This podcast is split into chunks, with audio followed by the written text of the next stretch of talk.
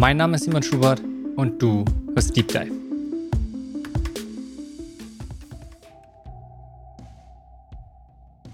Diese Folge ist mit Eva Asselmann. Eva ist Professorin für differenzielle und Persönlichkeitspsychologie sowie zweifache Buchautorin.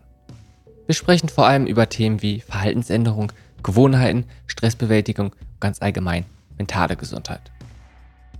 Bei meiner Arbeit geht es darum, ja, neues Wissen zu generieren, Zusammenhänge zu erforschen, zu verstehen, wie Menschen ticken, warum wir handeln, wie wir handeln, warum wir uns voneinander unterscheiden. Und das sind ja sehr große Themen.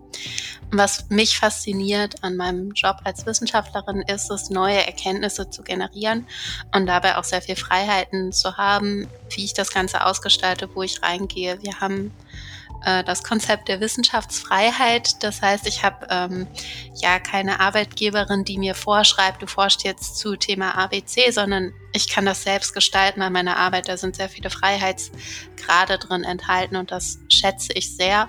Und natürlich dieses übergeordnete Ziel, ähm, Erkenntnisse zu generieren, ein ja, Mehrwert zu schaffen, jetzt nicht einfach irgendwie was zu verkaufen und dann möglichst viel Geld einzunehmen, sondern neues Wissen zu erschaffen, Dinge zu durchdringen, zu verstehen, das finde ich etwas sehr, sehr Sinnstiftendes bei meiner Arbeit. Du hast gerade mehrere Sachen gesagt. Einerseits Erkenntnis, ne, irgendwie mhm. logisch. Du sagst, ähm, Wissenschaftlerinnen und Sachen erforschen, ist irgendwie naheliegend, dass es immer Kenntnisgewinn gibt. So ein bisschen zentrale Frage, die ich rausgehört habe, ist, warum handeln wir, wie wir handeln? Und so ein bisschen eine andere Seite, eine andere Perspektive ist, dass dir Freiheit bei dem, was du tust, mhm, enorm wichtig genau. ist. Genau, ja, diese drei Punkte. Einmal ist das dieses Thema der Psychologie, wofür ich persönlich brenne. Es hat mich schon mein ganzes Leben angetrieben. Ich habe mir schon als Kleinkind die Frage gestellt, warum Menschen so handeln, wie sie handeln, warum Person A Dinge so tut und Person B da ganz anders bei vorgeht.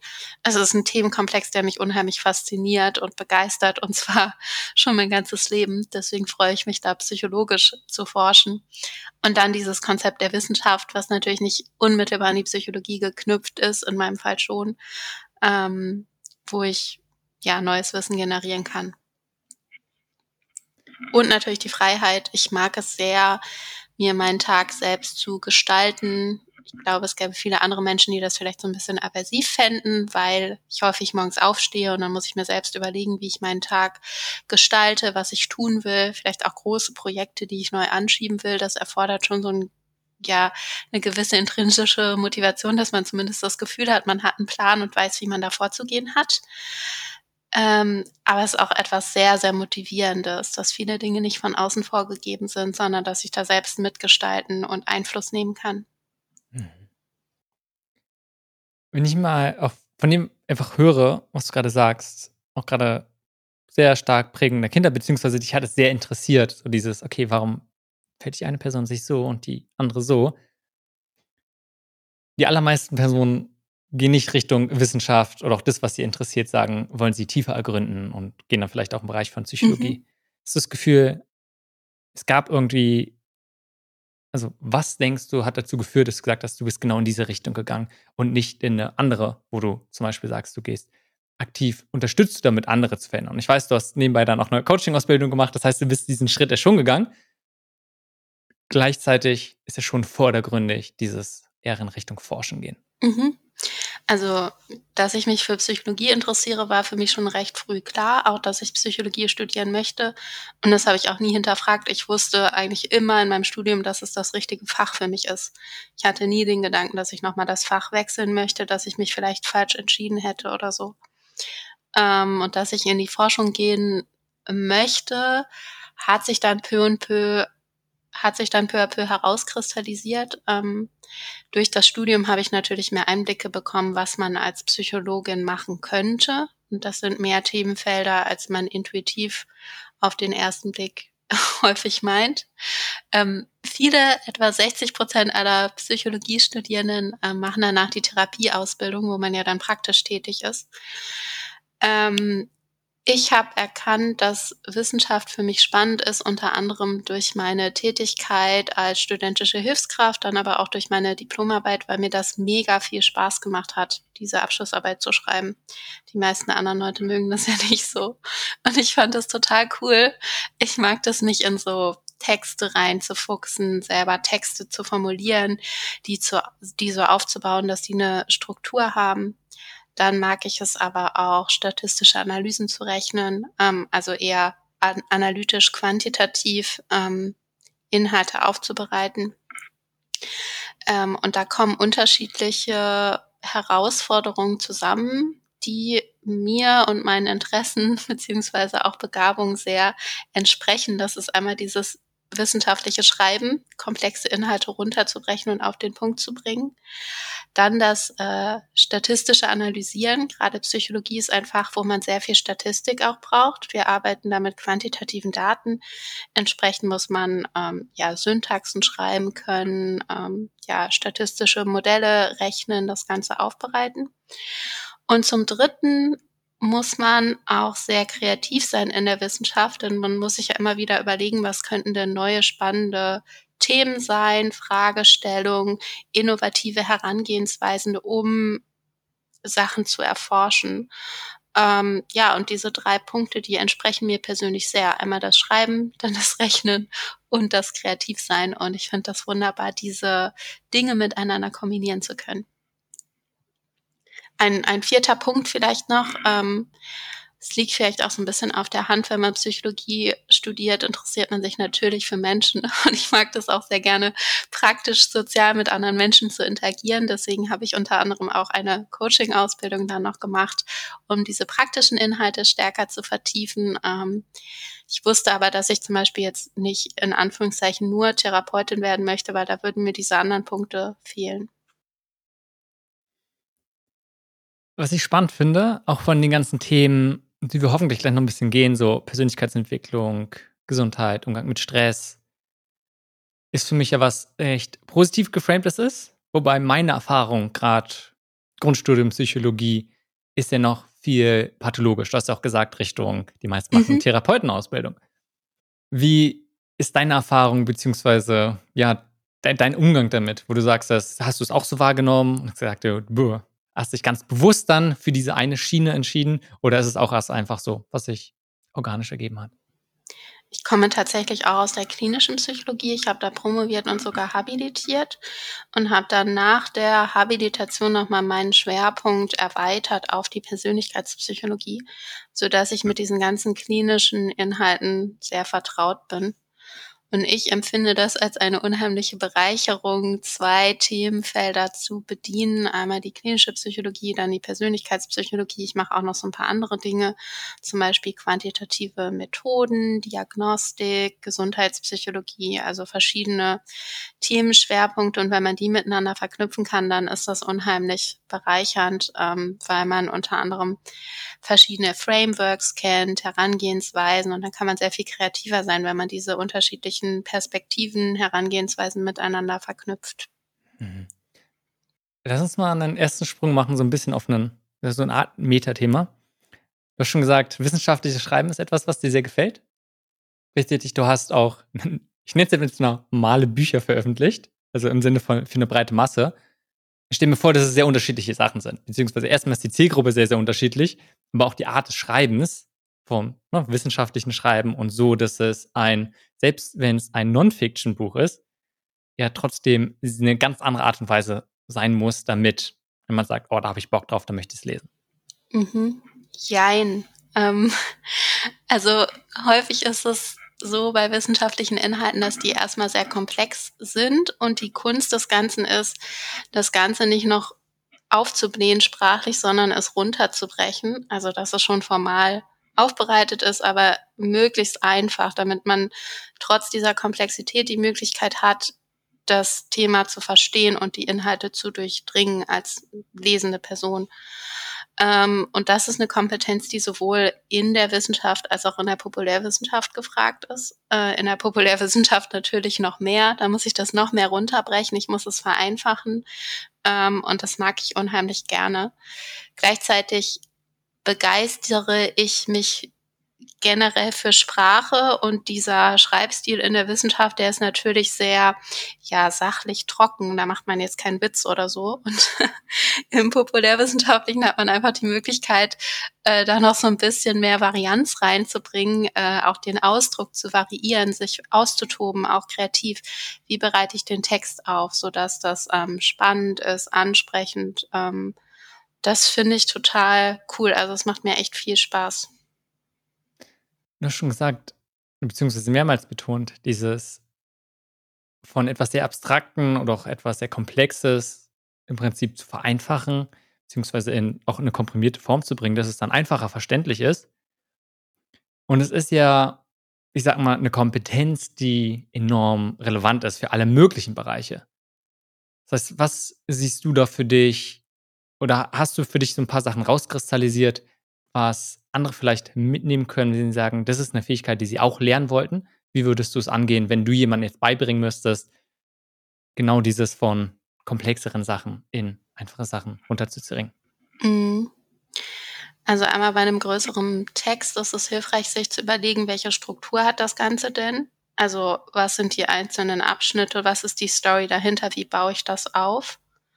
Ähm, wie ähm, folgen die einzelnen Abschnitte aufeinander? Also was ist die Storyline dahinter? Und dann kann man sich bei einzelnen Sätzen auch überlegen, welche Worte sind da eigentlich relevant, beziehungsweise man kann das Ganze vielleicht vorher mal umgangssprachlich ähm, mündlich formulieren, ähm, als wenn man das jemandem erklären wollen würde. Und sich dann überlegen, was ist denn so die Key Message, wie könnte ich das gut in einen Text packen. Das sind so Herangehensweisen. Mhm. Was ich gut finde, was du sagst, so vor allem sich überlesen, was so die Grundstoryline.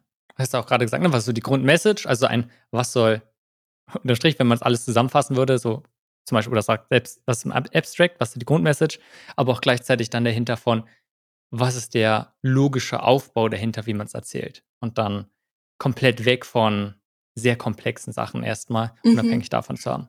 Und da gibt es dann je nach Kontext natürlich verschiedene Frameworks.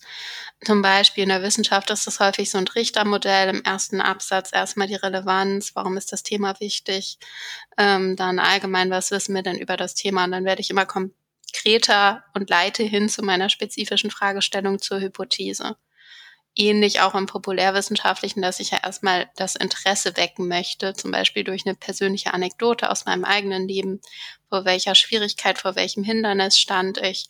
Dann könnte ich die Inhalte aufbereiten und dann nochmal die Anwendung klar machen, inwiefern beantwortet das jetzt die Frage, die ich eingangs ähm, gestellt habe, beziehungsweise das Problem, was ich da aufgemacht habe. Das ist ganz spannend. Es gibt so verschiedene ähm, Frameworks, die man anwenden kann, zum Beispiel auch bei Vorträgen, um das Ganze möglichst spannend und catchy zu machen. Sowas finde ich ja total cool. Vor allem, wie gesagt, das ist, glaube ich, eine sehr, sehr wichtige Kompetenz, die nicht nur für Personen, die Bücher schreiben oder Texte, was da oft da gesehen wird, klar ist das, sondern ich glaube, in jeder Art, wo wir kommunizieren mit anderen, ist es einfach immer sinnvoll, diese, also darum ist für mich so eine Grundkompetenz, darum frage ich da so nach. Lass uns mal einen Sprung machen. Mhm, gerne. Du hast ja schon gesagt, du forschst verschiedene Sachen. Ich glaube, viel fängt ja auch immer so ein bisschen an, okay, was ist dann irgendwann so die wesentliche Forschungsfrage? Und wenn du mal überdenkst, so die Themenbereichen, mit denen du dich so beschäftigst, was sind da so ein bis drei Fragen, die dich immer wieder beschäftigen, zu denen du immer wieder zurückkommst? Muss nicht also sein, woran du momentan forschst, sondern wo du sagst, zu denen kommst du immer wieder zurück. Und ich glaube, eine hattest mhm. du schon gesagt, warum handeln Menschen, wie, wie sie handeln? Hast du da konkrete Sachen? Ja, das waren jetzt eben so die allgemeinen Fragen der Psychologie. Natürlich ist das in meinem Fachbereich dann schon noch etwas konkreter. Ich interessiere mich vor allen Dingen für Entwicklungsprozesse. Einmal, wie verändert sich unsere Persönlichkeit im Laufe des Lebens ähm, oder in bestimmten Zeitabschnitten, zum Beispiel im jungen Erwachsenenalter. Aber auch, wie verändern sich zum Beispiel das subjektive Wohlbefinden, die mentale Gesundheit über die Zeit. Was sind Treiber dieser Veränderung, zum Beispiel einschneidende Erfahrungen, Lebensereignisse und was können wir daraus mitnehmen für gezielte Trainings, für Interventionsmaßnahmen? Ähm, welche Implikationen liefert uns das zum Beispiel ähm, in Hinblick darauf, wie wir jetzt die mentale Gesundheit oder das Wohlbefinden zum Beispiel stärken könnten bei bestimmten Risikogruppen?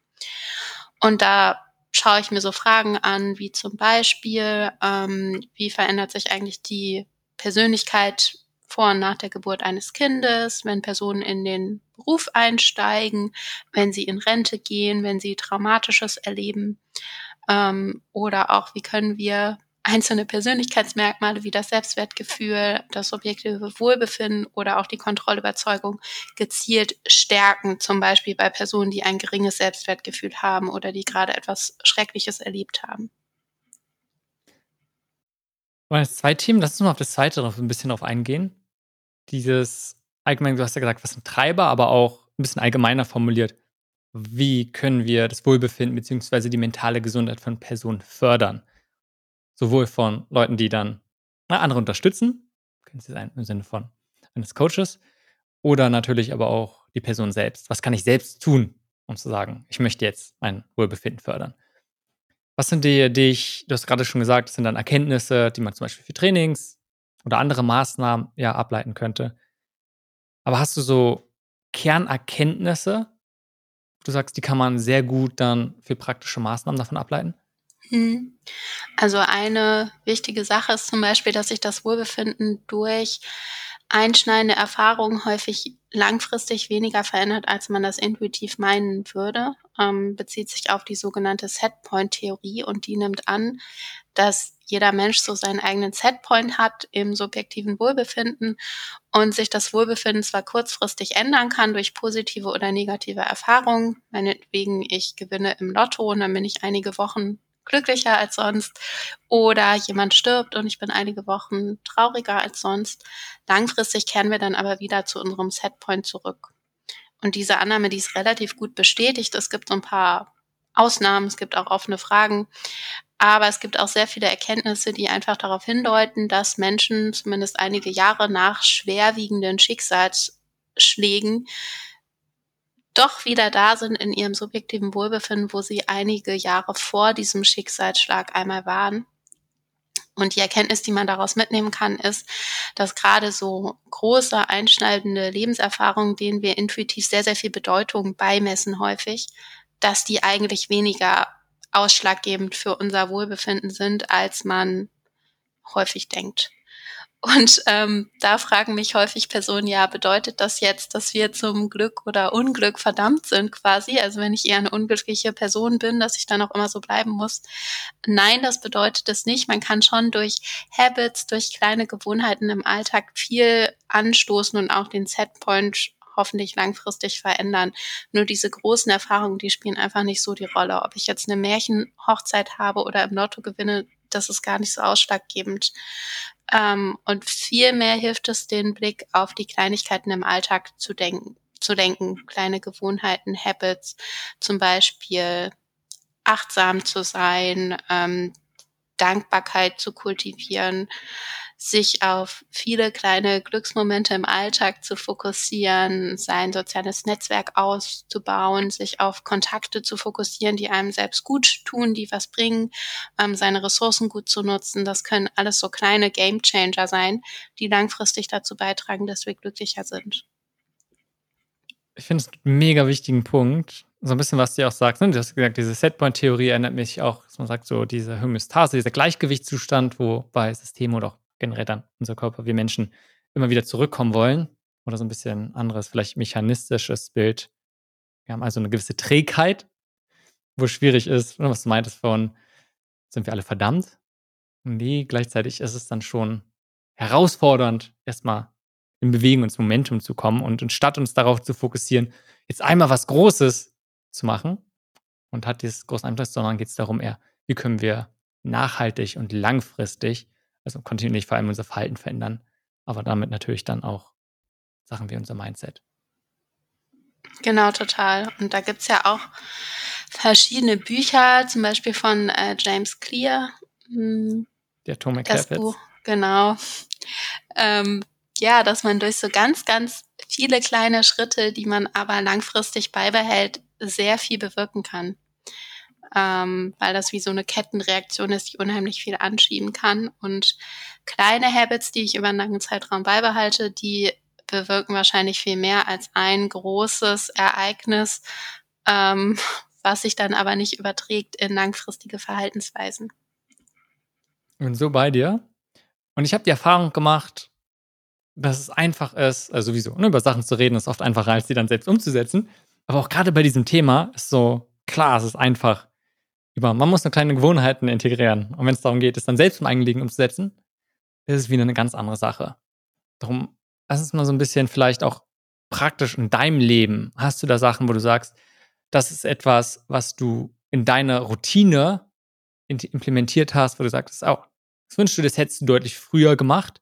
Oder vielleicht auch andersrum, wo du sagst, das ist etwas, wo du früher gar keine Aufmerksamkeit dem geschenkt hast und sagst, das musstest du deswegen so ein bisschen auf dem harte Art und Weise lernen. Hm, eine Sache, die ich äh, kultiviere, ist das Joggen. Seit etwa, ich glaube, seit 15 Jahren oder so gehe ich regelmäßig joggen. Ähm, es kommt immer darauf an. Also wenn es jetzt so super heiß ist, dann gehe ich mal einen Tag nicht joggen oder wenn irgendwelche Dinge sind wie Dienstreisen, aber ansonsten mache ich das ziemlich regelmäßig, auch ohne darüber nachzudenken, ist das ein Teil meines Alltags, dass ich einmal am Tag joggen gehe. Also jetzt nicht jeden Tag, man braucht ja auch eine Regenerationspause, aber häufig schon mehrere Tage am Stück. Und das ist eine Gewohnheit, die ich sehr tief verinnerlicht habe und immer wieder beibehalte. Und das finde ich unheimlich wichtig und wohltuend. Also es ist so meine größte Gewohnheit, die ich für mich etabliert habe. Was ich hier spannend finde und was ich oft einfach auch von anderen immer wieder mitbekomme, da ist mal so eine Vermutung, wie es bei dir ist. Sagt auch, ne, Gewohnheiten sind ja auch nicht alle, ich sag mal, gleich. Man spricht auch so ein bisschen von Cornerstone Habits. Das ist so eine Sache, die einen großen Einfluss auf viele Sachen haben. Ne, weil viele fangen an zu laufen, weil sie sagen, sie wollen fitter werden, vielleicht abnehmen. Also so ein bisschen oft auf physiologischer Ebene. Und gleichzeitig, was ich bei dir so ein bisschen zumindest raushöre, ist ja, es hat einen großen Einfluss, genauso aber auch auf zum Beispiel die mentale Gesundheit, dass es so ein bisschen viel Ausgleich hat und so ein bisschen aber auch für einen, so auf einen Tag noch einspielt, wo du sagst, ein, wenn du das machst, es ist sehr wahrscheinlich, dass du dann noch andere gesundheitsfördernde Gewohnheiten oder generell Verhalten an dem Tag machst. Ja, genau. Also das äh, mache ich aus verschiedenen Gründen. Vor allen Dingen wegen dieser Abwechslung. Also mein Job, der besteht viel darin, dass ich nur da sitze und auf meinen Bildschirm gucke und ähm, geistig aktiv bin, was ja super einseitig ist. Und durch dieses Joggen kann ich das besser ausbalancieren. Ich bin am Tageslicht, äh, an der frischen Luft, ich bewege mich, ich bin nicht geistig aktiv, beziehungsweise kann meinen Gedanken freien Lauf lassen. Häufig gehe ich zum Beispiel auch ohne Musik joggen, um mich einfach mal so auf mich und meine Gedanken zu fokussieren und die zu sortieren. Und das schafft eine unheimliche Balance. Und beim Joggen ist es häufig so, ähm, manchmal nervt mich das und dann habe ich da auch keine Lust zu und ich mache es trotzdem, aber an vielen Tagen hat es einen unheimlichen Benefit, spätestens wenn ich nach Hause komme, dass ich dann ähm, ausbalancierter bin, äh, mich besser konzentrieren kann, äh, mich glücklicher fühle und so weiter. Und ähm, ja, das bringt mir sehr viel in meinem Alltag. Deswegen behalte ich das so bei. Lass uns mal so ein bisschen diesen am Strang bleiben. Und für mich geht es ja so ein bisschen auch hinterher zu Umgang mit Stress, beziehungsweise nochmal anders geframed, Gewohnheiten, wenn wir darüber sprechen, ist ja immer eine Sache zu sagen, okay, wie kann ich irgendwas zum Beispiel gerade in der Morgenroutine etablieren und das gucke ich dann und im Idealtag tue ich es halt jeden Tag. Und das andere ist ja, okay, da gibt es jetzt einen Moment, der vielleicht besonders stressig ist oder der keine Gewohnheit ist, sondern da rausfällt und dann zu gucken, okay, wie kann ich trotzdem gut damit umgehen? Und da kann man ja auch Gewohnheiten entwickeln. So ein bisschen also zu fragen, generell auch so ein bisschen umleiten zum Umgang mit Stress, wenn du sagst, und jede Person hat irgendwann mal Momente, wo sie überfordert ist, wo sie unfokussiert ist, wo irgendwas einfach nicht gut läuft. Was tust du in solchen Momenten? Gibt es Sachen, wo du sagst, oh, du tust irgendwas aktiv? Gibt es bestimmte Fragen, die du stellst? Wie gehst du damit um? Gut, Stresssituationen können ja sehr unterschiedlich sein. Es können einfach Momente sein, wo ich mich gestresst und überfordert fühle oder auch so konkrete Probleme, Herausforderungen, die dann belastend sind. Ähm, ich versuche Achtsamkeit zu kultivieren, dass ich mich also immer wieder frage, wie geht's mir gerade, was brauche ich vielleicht auch und auch zu reflektieren, warum fühle ich mich gestresst, was ist die Ursache davon, ähm, gibt es vielleicht eine Möglichkeit, dass ich meine Perspektive wechsle, dass ich anders damit umgehe, was könnte ich mir jetzt gerade Gutes tun. Ähm, zum Beispiel versuche ich es in stressigen Phasen dann aber trotzdem abends mal Freunde zu treffen, um runterzukommen und mich zu entstressen und da nicht in so einen Tunnelblick zu kommen. Ähm, dann, wie gesagt, auf jeden Fall wichtig Schlaf. Das ist für mich so die Number One im Stressmanagement. Ausreichend Stra Schlaf total wichtig.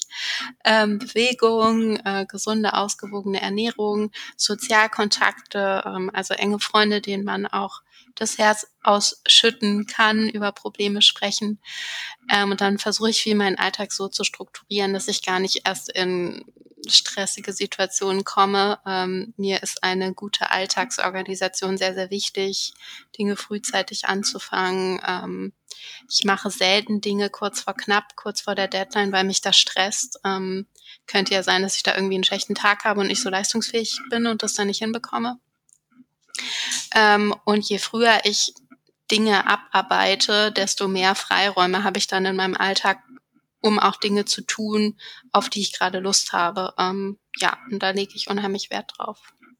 Ich es sehr spannend, wie, ich sag jetzt mal, ganzheitlich, beziehungsweise auch, also du bist ja, gerade was du sagst, ist ja so das Ideale, wo es nicht nur darum geht, so ein, okay, was tust du aktuell jetzt damit, um diese Situation umzugehen, sondern was du ja sagst, ist ein, okay, grundsätzlich sind alle Sachen, die förderlich für unsere Gesundheit sind, auch gut, um mit Stress umzugehen. Du hast gesagt, ne? Soziale Kontakte regelmäßig treffen, Schlaf enorm wichtig, viel Bewegung, Ernährung ist genauso wichtig. Also all diese Faktoren spielen natürlich damit genauso rein. Und dann das andere, lass uns gucken, wie können wir grundsätzlich weniger vermeiden, überhaupt in solchen Situationen zu kommen. Sagt sich immer leicht und heißt nicht, dass es immer klappt, aber das auch einfach schon mal bewusst damit umzugehen, wie kann ich mein Leben dementsprechend gestalten? Wie kann ich vielleicht auch schauen, gibt es irgendwelche Muster, die kommen? Gibt es immer bestimmte Situationen, wie es zu diesen Situationen kommt?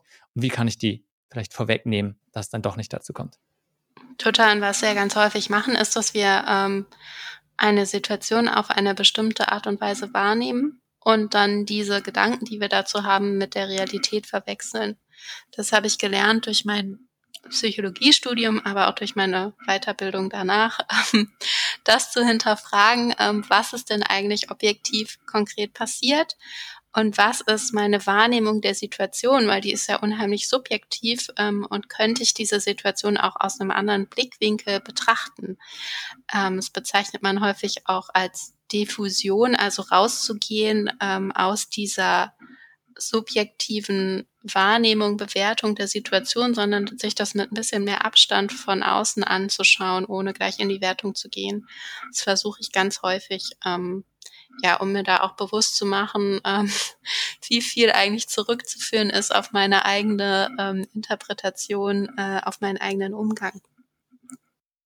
Also auch finde ich ein mega wichtiger Punkt, dieses von meine ganz andere Perspektive einnehmen, zu sagen, nicht mal nur aus der eigenen Ego-Perspektive, sondern auch mal, wie würde es eine andere Person sehen, hm, was zum Beispiel im Coaching, am systemischen ja eine sehr, sehr große Rolle spielt.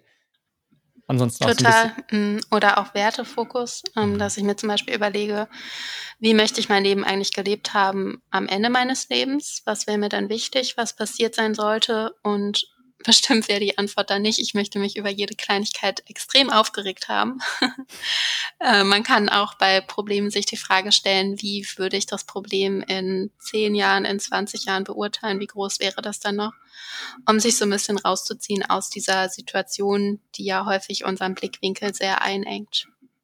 Ja, solche, das ist interessant, weil solche Fragen dann schnell eine ganz andere Perspektive einem selbst ermöglicht werden und das Problem dann vielleicht ganz anderes sind. Und für mich sind andere Sachen noch, Reframing, was ja sehr stark damit zusammenhängt. Und ne, wenn wir jetzt schon, was sind hilfreiche Fragen, so auch mal sich zu fragen, was ist gut an der Situation? Und Absolut. vielleicht sehen wir auf einmal Sachen, die sagen, oh, habe ich noch gar nicht gesehen und können deswegen viel besser damit umgehen. Total, das wäre dieser Ressourcenfokus, ähm, den finde ich auch sehr, sehr kraftvoll. Sich also nicht nur zu überlegen, wovon will ich eigentlich weg, was ist das Problem, was gefällt mir gerade nicht, sondern sich auch die Frage zu stellen, was ist denn schon da, was ist gut so, wie es ist, wovon kann ich mir noch mehr holen, ähm, was sind meine Stärken, meine Ressourcen, wie kann ich die weiter ausbauen. Wenn man das alles so hört, stelle ich mir jetzt so vor von, wow, Eva, hat alles, das ganze Leben, alles rausgefunden, wie es funktioniert. Stress, Gesundheit, alles, gar kein Problem, alles im Griff. Und gleichzeitig hat nie jemand alles im Griff. Also so ein bisschen von, wie kommst du dir selbst oder wie stehst du dir selbst im Weg? Puh, also das ist natürlich die theoretische Perspektive und nicht immer äh, habe ich da so einen klaren Blick, sondern es gibt viele Dinge, die mich emotional natürlich auch triggern, die mich ärgern, ähm, wo ich mit Angst reagiere zum Beispiel. Ähm, ja, und das ist im Alltag ein stetiges Auf und Ab, wo ich versuche, möglichst gut mit umzugehen.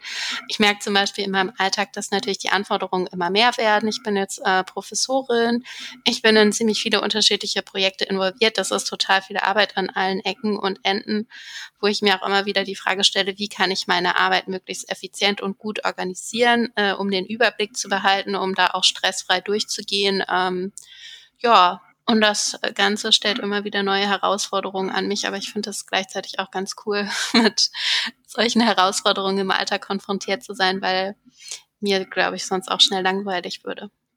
Du hast gerade schon gesagt, so verschiedene Projekte, ich nenne es mal parallel zu jonglieren und gleichzeitig kommt immer mehr.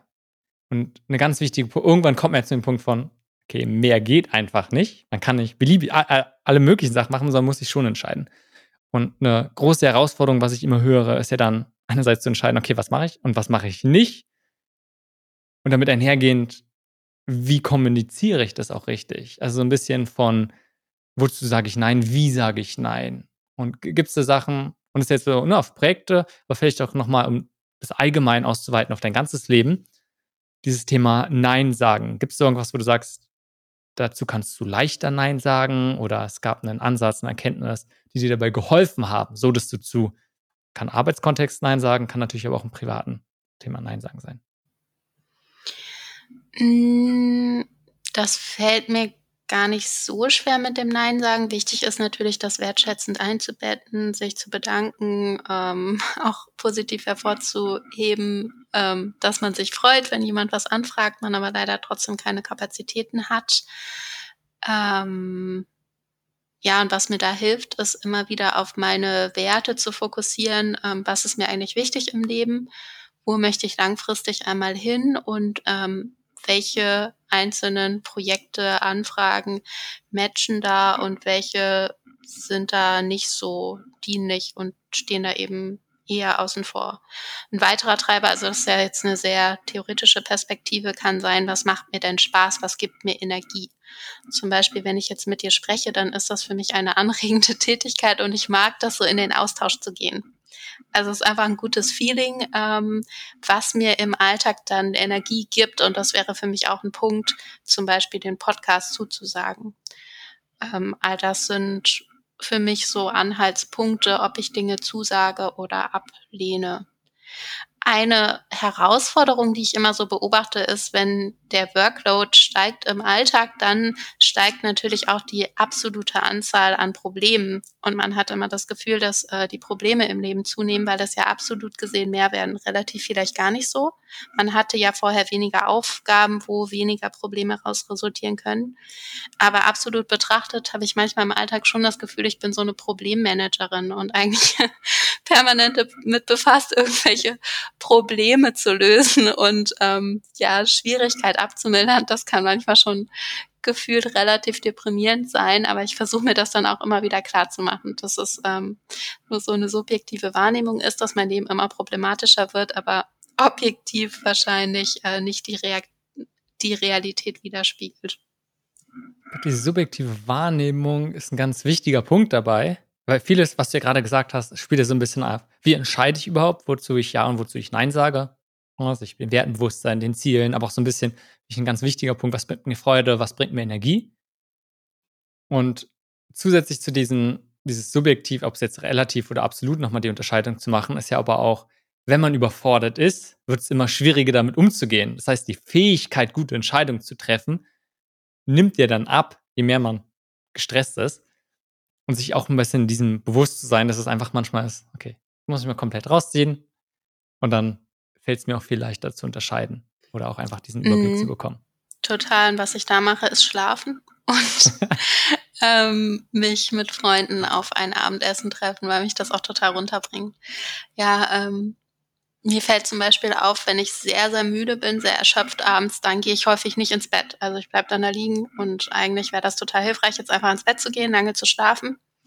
Und weil ich dann aber so müde bin und so erschöpft, dann kriege ich nicht die Kurve. Und das finde ich auch ganz spannend, äh, zu beobachten, also diesen, dieses Muster bei sich selbst ähm, klar äh, herauszuarbeiten, dass das offensichtlich so ist. Das finde ich einen ganz spannenden Punkt. Gerade auch im Gesundheitscoaching finde ich einen sehr elementarer Sache ist. Und so ein bisschen geht zurück, wo du sagst, so eine element wichtige, grundlegende Frage in Psychologie ist, ne, warum tun Menschen, was sie tun? Und für mich in diesem Punkt ist es so ein, ganz viele Menschen wissen ja selbst, was für sie in diesem Moment förderlich wäre. Es ist ja nicht die, oft, es ist kein Thema von, jemand weiß nicht, was einem gerade gut tut.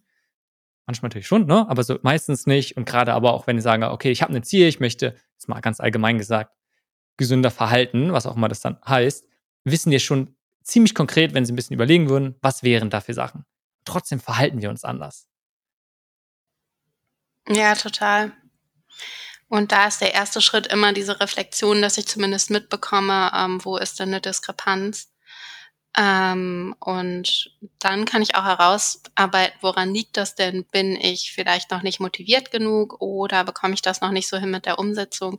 Da kann ein wichtige, wichtiger Gamechanger sein, dass ich mir konkretere Ziele setze mit so Wenn-Dann-Verknüpfung.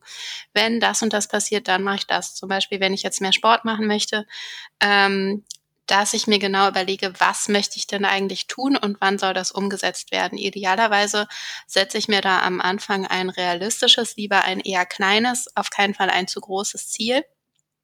Zum Beispiel, ich möchte jetzt ähm, zweimal die Woche jeweils 20 Minuten joggen gehen. Ähm, und dann lege ich genau fest, wann möchte ich das tun. Nämlich immer montags und donnerstags nach der Arbeit. Dann kann ich mir auch schon meine Laufschuhe dahin stellen, vielleicht noch so ein Schild mit einem Reminder aufstellen, was auch immer, sodass dann diese Situation, wenn ich dann nach Hause komme abends, sehr ähm, ja markant ist und ich dann auch wirklich anfange, ähm, die Dinge umzusetzen. Das zeigt auch die Forschung. Ähm, je realistischer meine Ziele sind, je konkreter, spezifischer meine Pläne, ähm, desto wahrscheinlicher, dass ich das Ganze dann auch umsetze. Finde ich einen ganz wichtigen Punkt, dass es so ein bisschen von diesem Abstrakten vor allem weggeht. Ne? Was ich auch zum Beispiel meinte, so, ja, ich will mich gesünder verhalten. Was, was heißt das? Klar, wenn ich überlege und sage, was sind konkrete Listen, dann fallen mir ganz viele Sachen ein. Aber solange ich es abstrakt halte, wird schwierig. Und wenn ich es dann auch nicht verknüpfe, so ein, okay, wann mache ich das denn? Und für mich wäre noch dieser weite Schritt von, wenn dann vielleicht auch nochmal über zu überlegen, okay, was könnte denn dagegen, was könnte denn mir im Wege kommen? Gibt es irgendwelche Sachen von, wo ich sag mir, morgen früh gehe ich laufen und dann regnet es. Was mache ich, wenn es regnet? Sich davor schon mal überlegen von, was könnte passieren und wie kann ich dem gegnen und dann einfach sagen, ich nehme mir vor, dass ich eine Regenjacke anziehe und trotzdem Regen gehe. Da muss ich nicht in diesem Moment wo es vielleicht sowieso schon schwer ist mhm. und ich mich so ein bisschen überwinden muss, sagen, sondern ein, hey, ich habe mich den Tag davor schon entschieden, wenn es regnet, nicht eine Regenjacke an und gehe trotzdem. Genau, das ist wichtig und auch entsprechend mit Rückschlägen umzugehen. Also einmal dieses immer wieder abgleichen, was habe ich mir vorgenommen, was habe ich tatsächlich umgesetzt, gibt es noch eine Diskrepanz oder habe ich mein Ziel schon erreicht, dann sollte man das natürlich nach Möglichkeit beibehalten und so fortführen oder vielleicht auch steigern. Ähm, und wenn ich merke, ich weiche davon ab, ich konnte das doch nicht so umsetzen, sich dann überlegen, woran lag das denn? Was waren so entscheidende Hindernisse? Wie könnte ich die jetzt überwinden? Und sich da nicht zu sehr demotivieren lassen von diesem Misserfolg. Ähm, ja, weil das ist ganz normal. Wenn man sein Verhalten ändert, mal klappt es ganz gut, mal noch nicht so gut. Und dann muss ich mir überlegen, wie gehe ich am besten damit um. Und da ist es hilfreich, sich nicht so sehr herunterziehen, demotivieren zu lassen. Voll. Und ich, ich merke gerade so, Theorie ist es wieder so einfach und wir beschäftigen uns damit, wir haben andere Menschen schon da drin begleitet.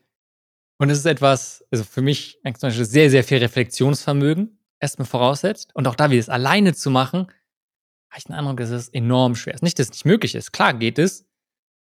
Und gleichzeitig, wie viele Menschen tun es wirklich? Und selbst wenn ich mal von mir reflektiere, von, es sind Sachen, womit ich arbeite, und klar tue ich manche Sachen, aber definitiv nicht so konsequent, wie wir es hier gerade sagen.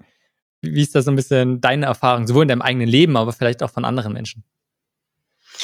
Ja, klar ist es so, dass wir das nicht äh, beibehalten oder das nicht immer so ähm, schaffen. Das kenne ich von anderen Menschen, das kenne ich auch von mir selbst. Ich habe mir zum Beispiel vorgenommen dieses Jahr, dass ich ähm, mehr so Kräftigungsübungen für den Oberkörper machen möchte, vor allen Dingen so ähm, Liegestütze. Tatsächlich habe ich das nicht umgesetzt, weil ich das echt furchtbar fand, diese Liegestütze. Und ich habe das dann doch nicht gemacht. ja, das war äh, ziemlich inkonsequent. Und ähm, ja, ich versuche aber das Ziel nochmal anzugehen, um das dann doch umzusetzen. Und da, finde ich spannend, ist das so ein bisschen, was du auch gesagt hast, vielleicht auch Empathie einfach dazu entwickeln, zu merken, es ist etwas, was mir unglaublich schwer fällt, einfach weil vielleicht, weil es mir keinen Spaß macht. Und dann zu sagen, okay, wie kann ich leicht anfangen? Kann ich vielleicht sagen, okay, ich mache einen Liegestütz oder sowas pro Tag, was erstmal nicht viel ist, aber wenn ich es dann regelmäßig mache, ist es ja ein Anfang. Oder zu sagen ein, gibt es irgendwelche anderen Sachen, die eine ähnliche Funktion haben, Oberkörper trainieren, die mir aber mehr Spaß machen und das ist das etwas, was ich dann etablieren kann. Genau, absolut. Das könnte ich tun. Oder auch äh, Belohnungen, also Incentives mit einbauen, dass ich mir zum Beispiel so einen Plan mache und das dann da gut sichtbar abhake und mir dann was Gutes tue, wenn ich es geschafft habe. All das könnten so Ansatzpunkte sein. Hast du den Eindruck, dass das bei dir gut funktioniert oder vielleicht auch bei anderen, du hast dieses so, ich möchte mich belohnen und deswegen mache ich es, damit zu arbeiten? Mm, ja, häufig wichtig ist so eine intrinsische Motivation. Beides geht natürlich ineinander über. Einmal diese Incentives von außen, die können auch wiederum die intrinsische Motivation fördern. Aber noch wichtiger ist eigentlich so diese Awareness, warum möchte ich das denn? Warum ist das sinnvoll für mich? Ähm, inwiefern steht das im Einklang mit meinen Werten, dass ich dieses Verhalten umsetze. Zum Beispiel, dass ich mir sage, Gesundheit ist mir wichtig, ich möchte was tun für meine Bandscheiben langfristig und deswegen ähm, finde ich das jetzt erstrebenswert, etwas für meine Rückengesundheit zu tun. Das kann ein unheimlich starker Treiber sein und wahrscheinlich noch stärker, als wenn ich mir jetzt irgendwas Nettes kaufe, weil ich meine ähm, Übungen da durchgeführt habe. Aber man kann natürlich auch beides miteinander kombinieren. Auf jeden Fall. Es sind mehrere Sachen, wo wir ansetzen können. Ich finde es total gut, auch das Beispiel, was du gemacht hast. Und das von James Clear angesprochen. Ich glaube, eins der wesentlichen Sachen, was er sagt, wenn wir Verhalten ändern wollen. Und am Ende geht es ja auch irgendwie um Transformation. Das ist eins der wichtigsten Sachen, dass wir uns auf, wenn es um Identität geht, uns dann darum geht, ja, ich werde, ich bin ein Mensch, der sich gesund verhält. Oder ich bin in deinem Fall eine Person, die einen kräftigen Oberkörper hat, beziehungsweise auch regelmäßig den Oberkörper trainiert und immer mehr Stück Schritt für Schritt zu dieser Identität kommt, beziehungsweise einfach sie festigt. Ja, total. Also wenn wir so langsam zum Schluss kommen, ich würde unbedingt gerne nochmal, das haben wir jetzt mal so ein bisschen schon gestriffen, das Thema Stress, uns ja auch hm, hat ein neueres Buch, so Easy Relax. Wenn jemand das jetzt hört und sagt, boah, was du so erzählst, ist interessant. Und Eva scheint da einige Erfahrungen gemacht zu haben.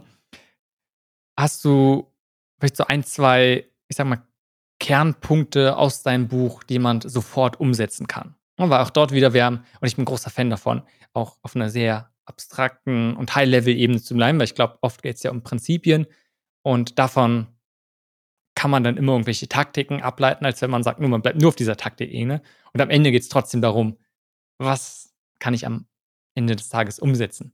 Hm. Ich fasse noch mal kurz zusammen, was eigentlich so der Inhalt des Buches ist oder das Purpose dahinter. Ähm, in dem Buch geht es im weitesten Sinne um Stressmanagement. Was kann ich denn tun, um im Alltag besser mit Herausforderungen, mit stressigen Situationen umzugehen? Und da stelle ich verschiedene Ansatzpunkte vor. Über viele davon haben wir jetzt auch schon äh, zumindest ganz grob gesprochen. Ähm, Kern des Buches ist aber eine Entspannungstechnik, nämlich Easy Relax, die ermöglicht es, ähm, innerhalb von wenigen Sekunden blitzschnell gezielt in Stresssituationen im Alltag zu entspannen. Ähm, und damit ich diesen Skill beherrsche, ähm, muss ich ein Trainingsprogramm durchlaufen. Das sind insgesamt acht Schritte, angefangen von der progressiven Muskelentspannung ähm, diese Entspannung wird dann immer weiter abgekürzt, wird in den Alltag übertragen und am Ende steht dann die Fertigkeit, sich eben blitzschnell, intensiv und gezielt in Stresssituationen zu entspannen. Du hast jetzt gerade gefragt, was kann ich denn schon direkt umsetzen? Und da ist ein wesentlicher Punkt, sich im Alltag immer wieder zu fragen, wie geht's mir eigentlich gerade? Bin ich gerade gestresst? Denn damit wir später gezielt in der Stresssituation entspannen können, sobald die allerersten Anzeichen von Stress auftauchen, brauche ich natürlich die Fertigkeit zu erkennen, wann bin ich denn eigentlich gestresst und wann kommen gerade die allerersten Anzeichen in mir hoch. Deswegen hilft es im Alltag immer wieder innezuhalten und sich zu überlegen, wie geht's mir gerade, bin ich gestresst oder auch dieses Augenmerk darauf zu richten, frühzeitig zu erkennen, ah ja, jetzt gerade kommen die ersten Anzeichen von körperlicher Anspannung in mir hoch. Und ich finde spannend, weil es genau das ist, worüber wir davor gesprochen haben. So, erstmal sind wichtig, ich sag mal, ganzheitlich dieses Thema anzugehen, aber auch, okay, lass uns Gewohnheiten entwickeln, lass uns in besonderen ruhigen Momenten üben, damit wir besser werden und damit wir dann in diesen herausfordernden Situationen damit umgehen können. Genau das haben wir, wir davor durchgegangen. Genau, also dieser Transfer in den Alltag, in die Stresssituation ist schwierig. Das ist auch der Mehrwert dieses Trainings. Genau das wird dann nämlich trainiert. Denn es gibt ja Entspannungstechniken wie Sand am Meer, die auch alle total gut sind, wirklich hilfreich. Zum Beispiel die progressive Muskelentspannung. Das ist ein sehr, sehr bekanntes, gut etabliertes ähm, Verfahren, wo ich mich hinlege oder hinsetze, dann nach und nach die einzelnen Muskelpartien kurz anspanne, dann entspanne, bis mein gesamter Körper tiefenentspannt ist. Und das hatte ich den Vorteil, dass ich durch diese Differenz von Anspannung und Entspannung gut erkennen kann, ähm, wie fühlt sich das eigentlich an, wenn ich vollkommen tiefenentspannt bin und da ein besseres Feeling für entwickle. Nachteil, das dauert halt relativ lange, ähm, nach und nach die einzelnen Muskelpartien durchzugehen. In der Regel so 15 Minuten. Es gibt auch längere Versionen, die dauern sogar 30 Minuten. Und so viel Zeit habe ich ja gar nicht in hektischen Stresssituationen, wenn ich zum Beispiel Angst habe, dass ich nicht pünktlich komme, wenn ich kurz davor bin, eine Kino zu halten, wenn sich die Kinder morgens nicht anziehen und ich will eigentlich zur Arbeit, da hat kein Mensch Zeit und Ressourcen, sich hinzulegen und so lange zu entspannen. Deswegen ist es wichtig, das Ganze abzukürzen und zu transferieren. Und gerade dieser Transfer in den Alltag, der gelingt häufig nicht. Das ist der Grund, warum zum Beispiel viele Interventionen scheitern. Ich lerne da zwar eine Technik, was auch immer das ist, im Rahmen von einer Intervention, im Rahmen von einem Kurs und da klappt das auch alles wunderbar.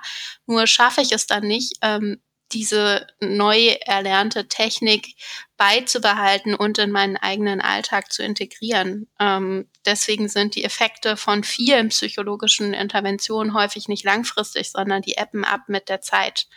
Und damit wir nachhaltig positive Effekte haben, damit wir langfristig profitieren in unserem Alltag von einer Intervention, brauchen wir mehr Transfertraining, dass wir wirklich üben, eine erlernte Technik im Alltag auch anzuwenden. Und ähm, ja, das finde ich ist relativ gut enthalten in Easy Relax. Einmal diese Abkürzung, so dass ich am Ende wirklich nur noch einige Sekunden brauche und dann der Transfer in die Stresssituation in den Alltag. Das wird da geübt, so dass ich diesen Skill später gut anwenden kann. Also für mich waren so vor allem zwei Sachen enorm wichtig. Du sagst, es geht nicht darum, irgendeine Maßnahme, die super funktionieren kann, einfach isoliert zu betrachten, sondern ein, wie kann ich sie in den Alltag transferieren, wie kann ich sie dort einfach integrieren, dass ich sie regelmäßig tue, damit es nicht so ist, es gibt irgendeine Maßnahme und danach ist der Cut, was einfach immer wieder typisch kommt, darum ganz viele Verhaltensänderungen. Ist es mit ein Grund, warum die ja nicht funktionieren.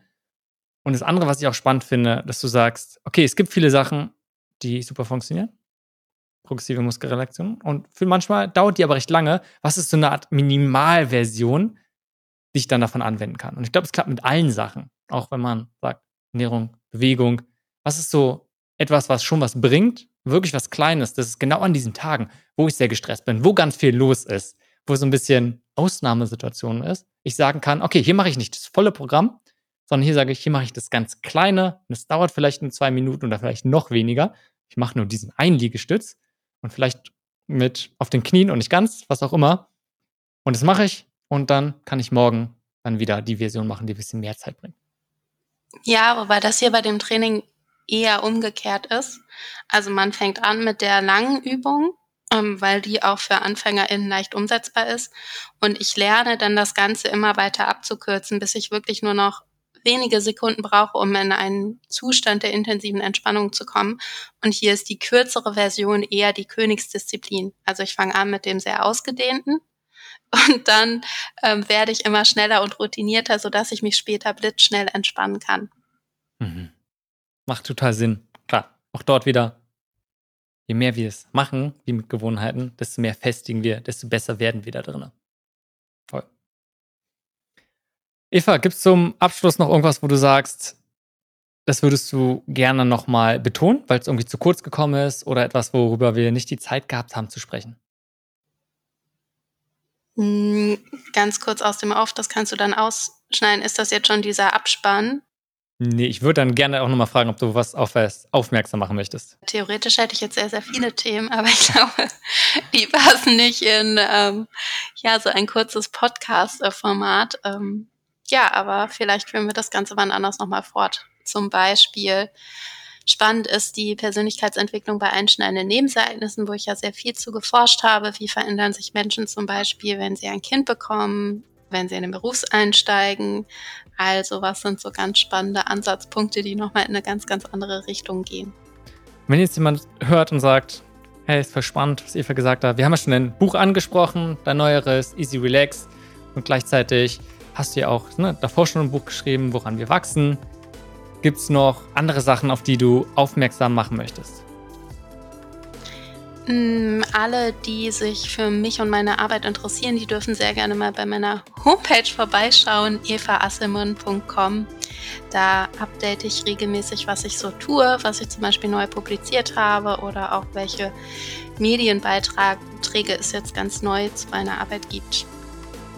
Super. Also ich sage nochmal evaasselmann.com, alles zusammen. Eva, dann vielen Dank für den Austausch. Ich danke dir, Simon. Danke dir für die Einladung. Sehr gerne wieder.